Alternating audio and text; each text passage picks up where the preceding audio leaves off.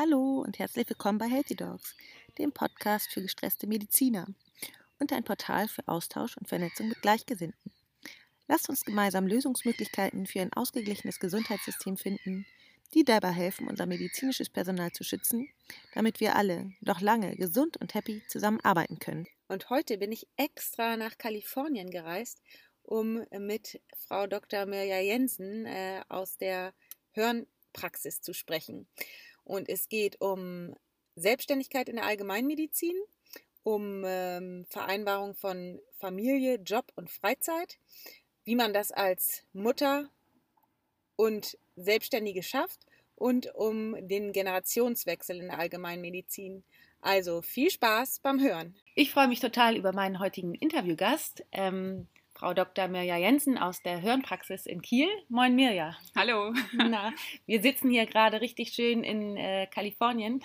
Aber nicht das Kalifornien, was ihr jetzt denkt, sondern ähm, Kali äh, in der Nähe von Stein bei Kiel und ähm, freuen uns, weil wir uns so richtig lang wieder nicht gesehen haben, dass wir mal wieder schnacken können. Wir kennen uns nämlich aus der gemeinsamen Zeit im Eli, also im St. Elisabeth Krankenhaus in Neutin, aus der Fahrradsausbildung. Und ja, jetzt erstmal zu dir. Ähm, Mirja, ich bewundere dich. Du bist ähm, selbstständige Allgemeinmedizinerin, Mutter zweier Kinder, ähm, zusammen äh, mit deinem Partner und ähm, liebst das Reisen. Wie schaffst du das, ähm, Job, Familie und Freizeit unter einen Hut zu bekommen? Also erstmal Dankeschön dass äh, für die Bewunderung so viel zu bewundern gibt es da eigentlich gar nicht. Das ist mir immer eher etwas unangenehm, wenn du das sagst, wie ich das schaffe. Ja, ich, ähm, ich mache es einfach. Ich tue die Dinge, ähm, die ich gerne mache. Und das habe ich immer schon so gemacht. Die Facharztausbildung in der Klinik, da habe ich eher schnell gemerkt, dass das nicht ganz so meins war. Ähm, da gibt es ja nur die alternative Oberärztin, Chefärztin und ähm, das wäre mir einfach zu wenig Arzt sein an sich. Also ähm, für mich war immer wichtig, ähm, das hat sich schnell rauskristallisiert, dass ich selbstständig arbeiten möchte und ähm, dann bleibt die Niederlassung einfach nur. Und angestellt sein, ähm, das entspricht nicht meinem Naturell. Und ich würde das auch jedem empfehlen, einfach den Schritt zu wagen in die Selbstständigkeit. Wenn es das ist, was einem Spaß macht, ähm, dann schafft man das auch. Und ähm, die Kinder, ich hatte nie so einen festen Plan in meinem Leben einfach, dass ich gesagt habe, oh, da müssen zwei Kinder her und Partner und Praxis. Ähm, das hat sich auch einfach so ergeben. Und ähm, ich hatte das Glück, das muss man natürlich gucken, dass äh, mein Partner mich da unterstützt hat. Ich habe also bin sozusagen nach dem Mutterschutz gleich wieder Vollzeit arbeiten gegangen, habe da die Facharztausbildung durchgezogen und ähm, da profitiert man auch von der Niederlassung. Es ist jetzt Mittwochnachmittag und wir beide sitzen am Strand. Ja. Das mhm. könnten wir in der Klinik kaum machen. Ja. Und ähm, wenn man ein gut funktionierendes Netzwerk hat und einfach das macht, was einem Spaß macht, dann lässt sich das auch irgendwie unterbringen. Mhm. Ja, schön. Das finde ich toll, dass du es sagst, weil ähm, ich glaube, hier sind viele Zuhörer, die ähm, eben noch mit dem Gedanken spielen, angestellt oder selbstständig. Und du sagst, es ist einfach, wenn man das, wenn man das möchte, dann ist es eine Entscheidung. Ja, also ich würde sagen, das ist eine Frage der Persönlichkeit. Mhm. Und ähm, wenn man mit dem zufrieden ist, was man tut, dann sollte man das weitermachen. Ähm, wenn man wirklich merkt, angestellt, man kann ja angestellt in einer Klinik oder angestellt in einer Praxis sein, als Mediziner hat man ja heutzutage wirklich tausend Möglichkeiten, ähm, dann merkt man schnell, was einem liegt. Aber wenn man immer dieses Gefühl hat, man möchte eigentlich selbstständig sein, man traut sich nur nicht, also dann würde ich immer anbieten, sprecht mit den Leuten, sprecht die Niedergelassenen einfach an. Die werden euch schon erzählen, wie es funktioniert. Und es findet sich eine Nische. Man kann heutzutage ein Viertel, einen halben, einen ganzen Sitz haben. Aber wenn man eine Praxis haben möchte und da selbstständig arbeiten möchte, dann ist das immer möglich. Mm, ja, ich glaube, viele haben äh, wirklich Angst. Ähm, war das bei dir denn ähm, dieser Schritt von der, vom Angestellten zum Selbstständigen? War das, äh, also war das wahrscheinlich ja auch mit Ängsten verbunden? Lisa, kannst du das? Ähm, ja, natürlich. Das wäre gelogen, wenn ich mhm. sagen würde, das macht man ganz locker. Nein, also ich denke, in der Zeit des Übergangs wird einem ja nochmal bewusst, was man da so tut. Und dann hat man selbstverständlich Ängste, weiß ich nicht, Gedanken sollte man immer haben. Alles, was einem durch den Kopf geht, ob das nicht zu viel ist und das Finanzielle und ähm, wie man die Abrechnung kann. Und zum Selbstständigsein gehört ja nicht nur Arzt zu sein, man hat auch Personal, um das man sich kümmern muss und äh, die Abrechnung und da ist so vieles. aber es lässt sich eben alles machen. Man kann vieles auch delegieren. Ich habe das Glück, dass mein Praxispartner auch sehr fit ist in solchen Dingen und wir da uns ganz gut ergänzen und medizinisch auf einer Wellenlänge sind. Also wenn man in eine Gemeinschaftspraxis geht, denke ich, ist das auch immer wichtig zu prüfen. Das ist ja fast wie eine Heirat, ja. dass man da weiß, mit welchem Partner man zusammen ist. Das sollte schon funktionieren und man sollte sich in den wichtigen Dingen einig sein. Dass es da keinen Streit ums Geld oder solche Sachen gibt oder um die medizinische Behandlung, dass man da auf einer Wellenlänge ist. Das ist, denke ich, ganz wichtig. Und ähm, Ängste vor der Niederlassung, ja, es ist ein Schritt. Und erst habe ich auch gedacht, oh weia, ob du das so schaffst und ob das so eine tolle Idee ist nun und Haus und Kinder und jetzt auch noch die Praxis. Aber ähm, letztendlich ähm, habe ich überlegt, ob ich eine Alternative habe und ob es das ist, was ich will. Dann habe ich gedacht, nein, das ist das, was ich möchte. Und dann muss man es einfach machen. Mhm. Und es stellt sich ja dann heraus, es ist ja nichts endgültig. Hätte ich ja. jetzt gemerkt, oh Gott, das überfordert mich. Ähm, man kann einen Praxissitz verkaufen. Es ist alles kein Problem. Mhm. Es ist ja keine, kein Stein, der einem auferlegt wird für immer. Wenn man merkt, dass es nicht geht, gibt es auch immer andere Möglichkeiten. Aber wenn man es nicht versucht, dann wäre es ja schade, wenn es das ist, was man machen möchte. Absolut, ja. Und ähm, natürlich funktioniert es nicht sofort reibungslos man muss in diese Rolle auch reinwachsen. Man muss auch äh, lernen, ein Chef zu sein. Also auch mhm. das war für mich ganz schwierig, weil ich eigentlich gerne im Team arbeite.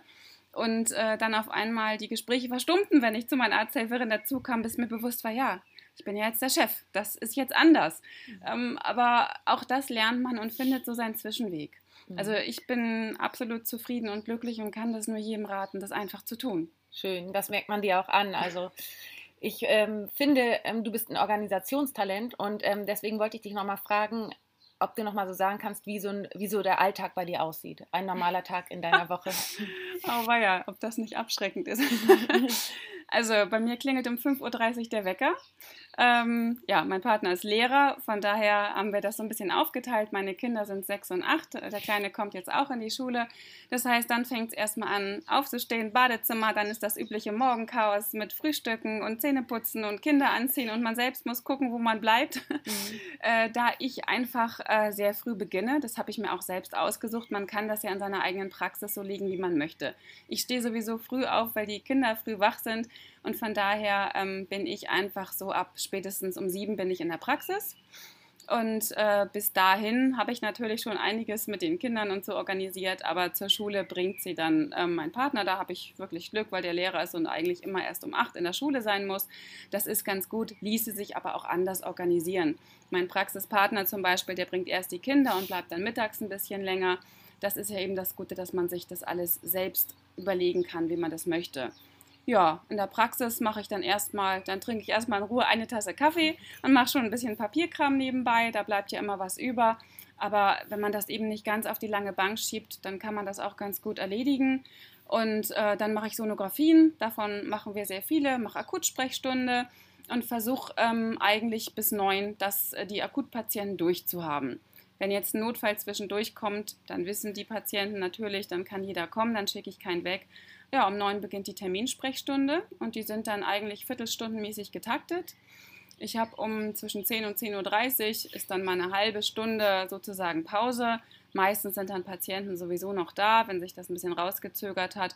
Und sonst hat man einfach mal ein bisschen Ruhe und kann mal zwischendurch etwas durchatmen. Ähm, ich könnte die Termine auch anders legen, dass ich die halbstündlich lege, aber ich, ähm, ich brauche das auch so ein bisschen. Also mir macht das Spaß, so wie es ist. Und wenn ich merke, dass es zu viel wird, kann ich es ja ändern. Das ist das Gute, das ist in meiner Hand. Ähm, bis um 12 kommen die Patienten und dann machen wir noch eine halbe Stunde Telefonsprechstunde. Ja, und dann ist meistens immer noch so ein bisschen Papierkram übrig und die Laborwerte durchgehen. Das dauert dann. Aber ich bin so um eins eigentlich immer in der Mittagspause und mittwochs und freitags eben dann auch nachmittags zu Hause. Denn freitags haben wir die Termine nur noch Vereinbarung. Mhm. Das kann ich mir da auch selbst legen. Mhm. Ja, und da ich das Glück habe, dass ich dicht dran wohne an der Praxis, ähm, fahre ich auch nach Hause tatsächlich und ähm, kann dann da meine Kinder sehen und ähm, dann können wir da was unternehmen. Und dann fahre ich, ich bin so um drei dann wieder in der Praxis und dann nochmal bis sechs.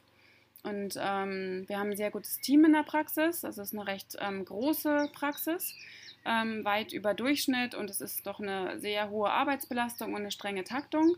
Aber ähm, mir macht es so Spaß. Also das ist auch je nach Persönlichkeit ausgelegt. Also eine Freundin von mir, die hat eine etwas kleinere Praxis und arbeitet ganz ohne Termine und macht das ganz ruhiger und das kann man sich dann eben so einteilen, wie man das möchte.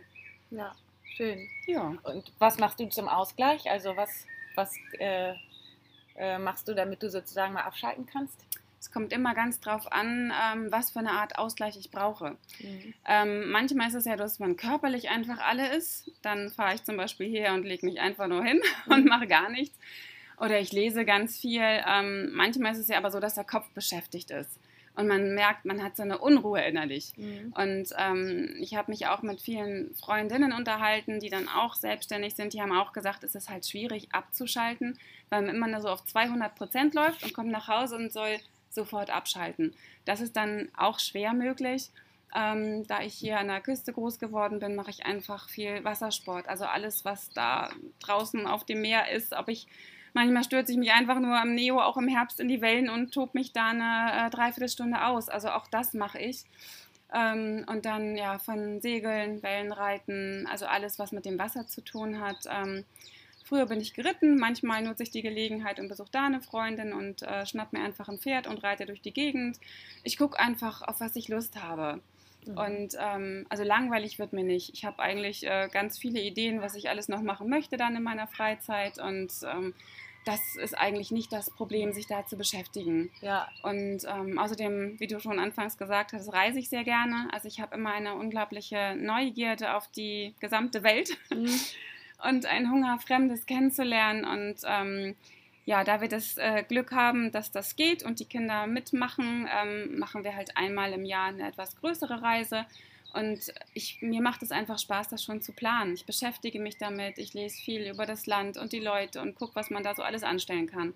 Ja, mhm. und damit habe ich eigentlich einen sehr guten Ausgleich. Ja, absolut. Ja, wir unterhalten uns ja auch immer über die Reisen, weil wir beide da ja so, ist ja sozusagen ein gemeinsamer Punkt von uns. Ich wollte jetzt noch mal kurz, ähm, vielleicht kannst du noch mal sagen, wie alt deine Kinder sind und ähm, wie du das gemacht hast, die während der Facharztausbildung zu bekommen. So war es doch, ne? Ja, ganz so war es, ja. ja, mein Leben war ja nicht immer so ganz äh, planmäßig. Also ich, äh, das ist nicht so meins. Ich habe zwar immer eine Struktur, aber ähm, ich kann nie genau sagen, in zehn Jahren mache ich exakt das und das. Und so ist es auch mit den Kindern gewesen. Also das war einfach so, dass äh, der Zeitpunkt einfach da war, dass äh, mein Partner und ich gedacht haben, auch Kinder, ja, eigentlich wäre das ganz schön. Und da war für mich dann klar, gut, ähm, dann muss man überlegen, dann eigentlich jetzt, worauf soll ich noch warten? Passend tut es nie. Als Ärztin kann man sich das, wenn man äh, jemanden fragt, eigentlich nie erlauben, Kinder zu bekommen. Äh, da wird einem jeder sagen, wie soll das funktionieren und nur halbtags. Aber ich habe gedacht, das sehen wir dann. Dass, äh, ich gucke einfach mal, wie das funktioniert. Und ähm, ich habe dann auch gesagt, ich möchte die Facharztausbildung schnell durchziehen. Man hat ja auch die Möglichkeit, also ähm, viele Freundinnen haben die dann eben gestoppt und pausiert und erst Elternzeit genommen. Und das ist ja alles möglich. Für mich war aber klar, ich möchte ähm, die Facharztausbildung relativ schnell machen und habe dann äh, ja, meine Kinder bekommen. Da war ich 35 und 37. Also die Kinder sind jetzt 8 und 6, damit auch jeder weiß, wie alt ich bin jetzt. und ähm, bin dann nach dem Mutterschutz, also ich habe ähm, durchgearbeitet sozusagen bis äh, vor der Geburt. Das kann man, kann man sich ja auch so ein bisschen einteilen. Vor der Geburt muss man nicht unbedingt aufhören. Mich hat es nicht gestört, schwanger zu sein. Wenn einem aber jetzt irgendwie ständig schlecht ist und man da schwach ist und dann kann man das ja auch einteilen. Auch das ist ja kein Problem. Aber mich hat das eigentlich nie gestört und danach ähm, ja, bin ich dann einfach wieder eingestiegen. Und ähm, gut, es war eine Umstellung mit Kind, dann auch abzustillen. Also ich habe dann drei Monate gestillt und habe ich gesagt, so, und nun geht es wieder los. Ähm, ja, das hat zwei Tage gedauert und dann ist man auch da im Rhythmus wieder drin. Mhm. Also ich finde, das ist, äh, für mich war das nie ein großes Thema und ich, für mich kann ich auch immer nur empfehlen, sich vorher nicht so viele Gedanken zu machen. Natürlich soll man sich mit dem Thema auseinandersetzen und beschäftigen. Ganz blauäugig bin ich da nicht. Aber äh, für mich war immer klar, das ist ja kein, kein Hindernis. Die nee. Kinder sind da, andere Menschen schaffen das auch. Ja. Ähm, und man muss einfach nur gucken, wenn man da so ein bisschen sich ein Netzwerk aufbaut und Unterstützung hat. Und die Kinder sind dann mit einem Jahr in die Krippe gekommen und mein Partner ist das Jahr zu Hause geblieben in Elternzeit. Und das sind Papakinder, das merkt man auch. Da haben vielleicht, äh, sind vielleicht andere Prioritäten, ob dann die immer ein frisches T-Shirt anhaben oder nicht, finde ich aber einfach nicht wichtig. Hauptsache, die sind glücklich und zufrieden. Und natürlich gibt es äh, bei uns wie überall Chaos. Es läuft überhaupt gar nicht immer harmonisch und manchmal könnte ich fluchen und alles an die Wand schmeißen wenn man dann morgens in die Praxis fährt und hat eigentlich schon das größte Drama hinter sich, weil die blauen Schuhe nicht zu finden waren und die grünen angezogen werden sollten. Und dann komme ich in die Praxis und denke aber eigentlich so, ähm, und jetzt kommen die Probleme. Ja, ja. Also man lernt einfach, ähm, ja, wo früher man, wovon, worüber man sich früher aufgeregt hat, das ist einfach ähm, bekommt eine andere Gewichtung. Also bis mich irgendetwas nervt oder stresst, das dauert schon. Ja. Und wenn es das tut, ähm, habe ich auch, auch das dauert ein bisschen gelernt, mich ein bisschen zurückzunehmen und dann wirklich die Augen zuzumachen und zu überlegen, ist es das jetzt wert? Stresst dich das jetzt? Und wenn ja, was tust du jetzt? Also wenn es irgendwie ein nerviger Patient ist, aber auch da habe ich dann tatsächlich auch schon mal gesagt, stopp, Mhm. So nicht. Mhm. Also ich versuche immer auch mich zu hinterfragen und dazu zu lernen. Mhm. Und eine ältere Patientin hat mir neulich auch gesagt, hier, Frau Dr. Jensen, Sie müssen auch mal lächeln. Da habe ich gedacht, ja, da haben Sie vollkommen recht. Mhm. Und dann gucke ich auch, mache ich das dann auch? Mhm. Denn wie man dem gegenübertritt als Ärztin, hat man auch die Verantwortung, die Leute wollen dann was anvertrauen, eventuell auch unangenehme Dinge. Und dann muss man auch mal lächeln. Und ja. da mhm. Das liegt nicht unbedingt daran, dass ich da nichts zu lachen habe. Das ist mir einfach, glaube ich, meine Gesichtsphysiognomie. Aber mhm. da bemühe ich mich dann drum. Und dann bekommt man auch etwas mehr Gelassenheit. Ja. Mhm. Ja, ich finde das richtig cool, wie du alles unter deinen Hut bringst. Und deine Kinder sind so unkompliziert, fröhlich und echt die so, ich mag die sowas von gerne. Schade, dass sie heute nicht dabei sind.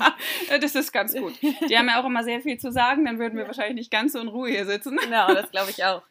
Ähm, ich wollte noch mal darauf hinaus, ähm, du hast ja die Praxis von deinem Vater übernommen. Mhm. Und ich wollte noch mal auf dieses ähm, Ding Generationswechsel, also gerade von, wie alt ist dein Vater jetzt? 71. 71, genau. Und er, du hast ihn auch noch angestellt, ne? Ja, ja, genau. genau. Also auf diesen Generationswechsel von älterer Mann zu jüngerer Frau. Also weil du hast ja die ja. Praxis übernommen und das sind ja zwei Dinge. Einmal das Alter und dann auch noch der ähm, Wechsel von Mann auf Frau. Das ist ja nicht immer ganz einfach und bestimmt auch mit äh, Schwierigkeiten und Konflikten, das weiß ich nicht so ganz genau, aber behaftet und vor allen Dingen, ähm, wenn du das jetzt so ein bisschen veränderst, da die Struktur, wie mit deiner Work-Life-Balance, wie man das heutzutage ja immer so schön nennt, ähm, wie kommt das bei den Patienten auch an? Also sind jetzt viele Fragen auf einmal, aber sag doch einfach mal, was du dazu zu sagen hast. Ich werde mal versuchen, das ein wenig zu ordnen. Also die ähm, Übernahme und Generationenkonflikt mit meinem Vater hatte ich kaum. Er ist da recht gelassen. Ähm, ganz konfliktfrei geht so etwas nie. Ähm, das wäre ja auch ein Wunder, das hat auch keiner erwartet. Die Frage ist, wie man damit umgeht und wie man das anspricht. Und es ist schon seltsam, ähm, das Gefühl zu haben in der Praxis, in der ich dann früher angestellt war und das Verhältnis wechselt sich jetzt, dass das auch im Kopf ankommt und dass man auf einmal jetzt verantwortlich ist und dass man auch einmal dem Vater sagen muss, äh, Moment mal, da müsstest du noch mal kurz bitte den Laborwert. das ist schon seltsam, aber ich glaube, mit dem Humor geht das ganz gut. Mhm. Und äh, ansonsten finde ich, kann man in Ruhe auch Dinge ansprechen und mit meinem Vater habe ich ein sehr gutes Verhältnis. Das funktioniert also wirklich gut. Ähm, das andere waren die Patienten. Das ist schon eine große Umstellung. Ähm, als Frau, das kennst du ja vielleicht auch, und ich bin nun auch noch blond mit langen Haaren, da wird einem eh nicht immer so viel zugetraut, ist das schon schwierig. Ähm, ich werde auch immer noch sehr jung geschätzt, was zwar schmeichelhaft ist, aber am Job nicht immer unbedingt praktisch, denn ein Arzt muss älter sein und Erfahrung haben. Und dann muss ich erstmal sagen, dass ich den Job schon eine Weile mache. Ähm, aber auch da habe ich ähm, am Anfang vielleicht den Fehler gemacht, dass ich dachte, so, ich muss das jetzt ausstrahlen und dann zeige ich das erstmal. Und ähm, da waren viele so ein bisschen verschreckt und haben gesagt, oha, die ist aber ganz schön dominant und mhm, streng. Und ähm, da habe ich gedacht, ich muss das so ein bisschen so behaupten. Ähm, das muss man gar nicht. Auch da habe ich äh, sozusagen die Gelassenheit bekommen und äh, zu sagen, so, das ist meine Praxis, das ist inzwischen bei mir angekommen, das dauert einfach ein bisschen. Und ähm, ich mache das, was ich mache und ich versuche das gut zu machen und es macht mir Spaß. Und ähm, deswegen bin ich auch da etwas ruhiger geworden. Ähm, es ist noch ganz oft, dass Patienten zu mir kommen und sagen, so, Sie wollen jetzt aber mal zum Chef. Da verkneife ich mir das einfach zu sagen, ja, der sitzt vor Ihnen. Mhm, ja. Dann lächle ich einfach und sage, ja, der ist heute nicht da. Vielleicht, ich mache dann morgen mal einen Termin. Ähm, wenn man da so gegen angeht, ist das, glaube ich, der falsche Weg. Mhm. Mich kränkt das nicht, also nicht mehr. Am Anfang habe ich gedacht, Mann, und verstehen die das denn nicht? Ähm, das tue ich gar nicht mehr. Ähm, wenn man selbst mit dem zufrieden ist, was man da tut, muss man die Patienten ja einfach eingestehen, dass die schon 30 Jahre oder 40 Jahre bei meinem Vater schon äh, in der Praxis sind. Mhm. Und nun kommt so ein kleines junges Ding. Der Vorteil ist wahrscheinlich, dass ich die Tochter bin. Da habe ich immer noch so einen kleinen Bonus. Dann muss mhm. ich ja auch einigermaßen was können. Mhm. ähm, man muss sich da aber auch schon behaupten. Mhm. Aber es braucht Zeit, sich aneinander zu gewöhnen. Da bekomme ich aber auch Feedback von den Patienten. Also es stellen sich teilweise Patienten bei mir vor, die schon lange bei mir in Behandlung sind und sagen so, wir wollten Ihnen jetzt nur mitteilen, dass wir jetzt bei Ihnen sind. Mhm. Ich sagte, ja, das ist äh, nett, das äh, wäre mir schon aufgefallen. Nein, äh, wir sind jetzt offiziell bei Ihnen und nicht mehr bei Ihrem Vater. Nur, dass Sie das jetzt wissen. Mhm. Ja, dann freue ich mich und ähm, man lernt sich da so kennen. Die mhm. merken einfach, ähm, ob das zueinander passt. Wenn es nun gar nicht mehr geht, hätten sie ja auch noch die Möglichkeit, zu meinem Praxispartner zu gehen oder sich einen ganz anderen Arzt zu suchen. Mhm. Also jeden kann man, glaube ich, nicht mitnehmen. Dafür kommen aber ganz viele neue. Mhm. Und ähm, wir haben einfach ja da auch noch den Vorteil, dass wenn jetzt äh, Männer ein Problem am Po haben und die da ganz jung sind und eventuell aus dem Ausland kommen und da Hemmung haben, ähm, dann ist es auch kein Problem, wenn sie sagen, sie würden lieber mit einem Mann reden. Und umgekehrt habe ich einfach viele Frauen, die sonst mein Praxispartner oder mein Vater da hat, die dann einfach mal einen Termin bei mir haben wollen. Mhm. Und wenn die das haben wollen, dann weiß ich eigentlich schon, worum es geht. Dann sind das vielleicht Dinge, über die man lieber mit einer Frau spricht. Bei den jüngeren Patienten habe ich äh, die Erfahrung gemacht, dass es denen egal ist. Und bei den älteren habe ich die Erfahrung gemacht, dass die mit der Zeit das Vertrauen gewinnen. Mhm. Und wenn man das verdient hat, ähm, dann ist alles gut. Mhm. Ja. Und ähm, ich schätze da Ehrlichkeit und Offenheit, auch bei meinen Patienten. Also ich ähm, mag das, äh, wenn mir jemand auch Kritik und offene Kritik sagt. Mhm. Und ähm, das äh, finde ich ganz wichtig, dass man lernt, damit umzugehen. Auch das äh, habe ich erst mit der Zeit gelernt. Mhm. Und manchmal ist das ja auch schwer und man fühlt sich angegriffen. Und ähm, da habe ich aber gemerkt, wirklich, das auch teilweise dann mit nach Hause zu nehmen und mal eine Nacht drüber zu schlafen oder auch mal Freunde zu fragen. Sag mal, mir hat da neulich jemand gesagt, da muss man ja gar keine Namen oder Berufsgruppe, wie findest du das, wie würdest du mich denn so einschätzen? Mhm. Und ähm, vieles nehme ich an, aber manchmal sage ich auch Stopp. Mhm. Also hier nicht, das sehe ich einfach nicht ein. Und wenn das zwischen uns nicht harmoniert, dann müssen sie sich jemand anders suchen. Mhm. Ja. Also ich finde es toll. Ich finde, ähm, wir brauchen mehr so äh, starke Frauen, die ähm, die Praxen auch übernehmen oder jedenfalls sich selbstständig machen, um die medizinische Versorgung einfach hier zu gewährleisten bei uns in Deutschland. Ähm, was könntest du äh, unseren Zuhörern noch raten oder mit auf den Weg geben? Hast du einen Tipp, so der dir jetzt spontan einfällt? Einfach nur das, was ich am Anfang sagte. Mhm. Also sie sollen das tun, womit sie glücklich sind.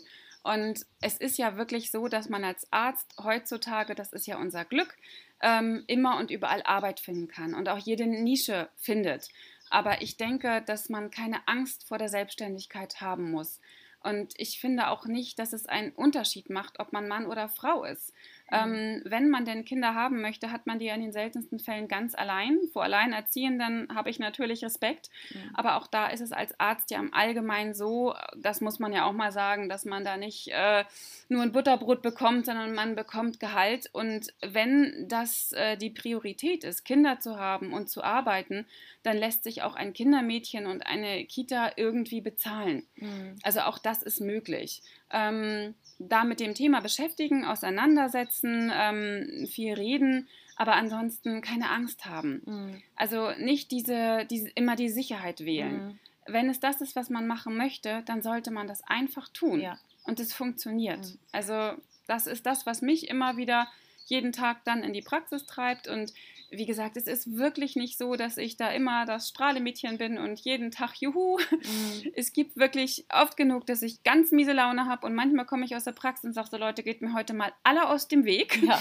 Ich möchte überhaupt nicht mehr reden, den ganzen Tag nicht.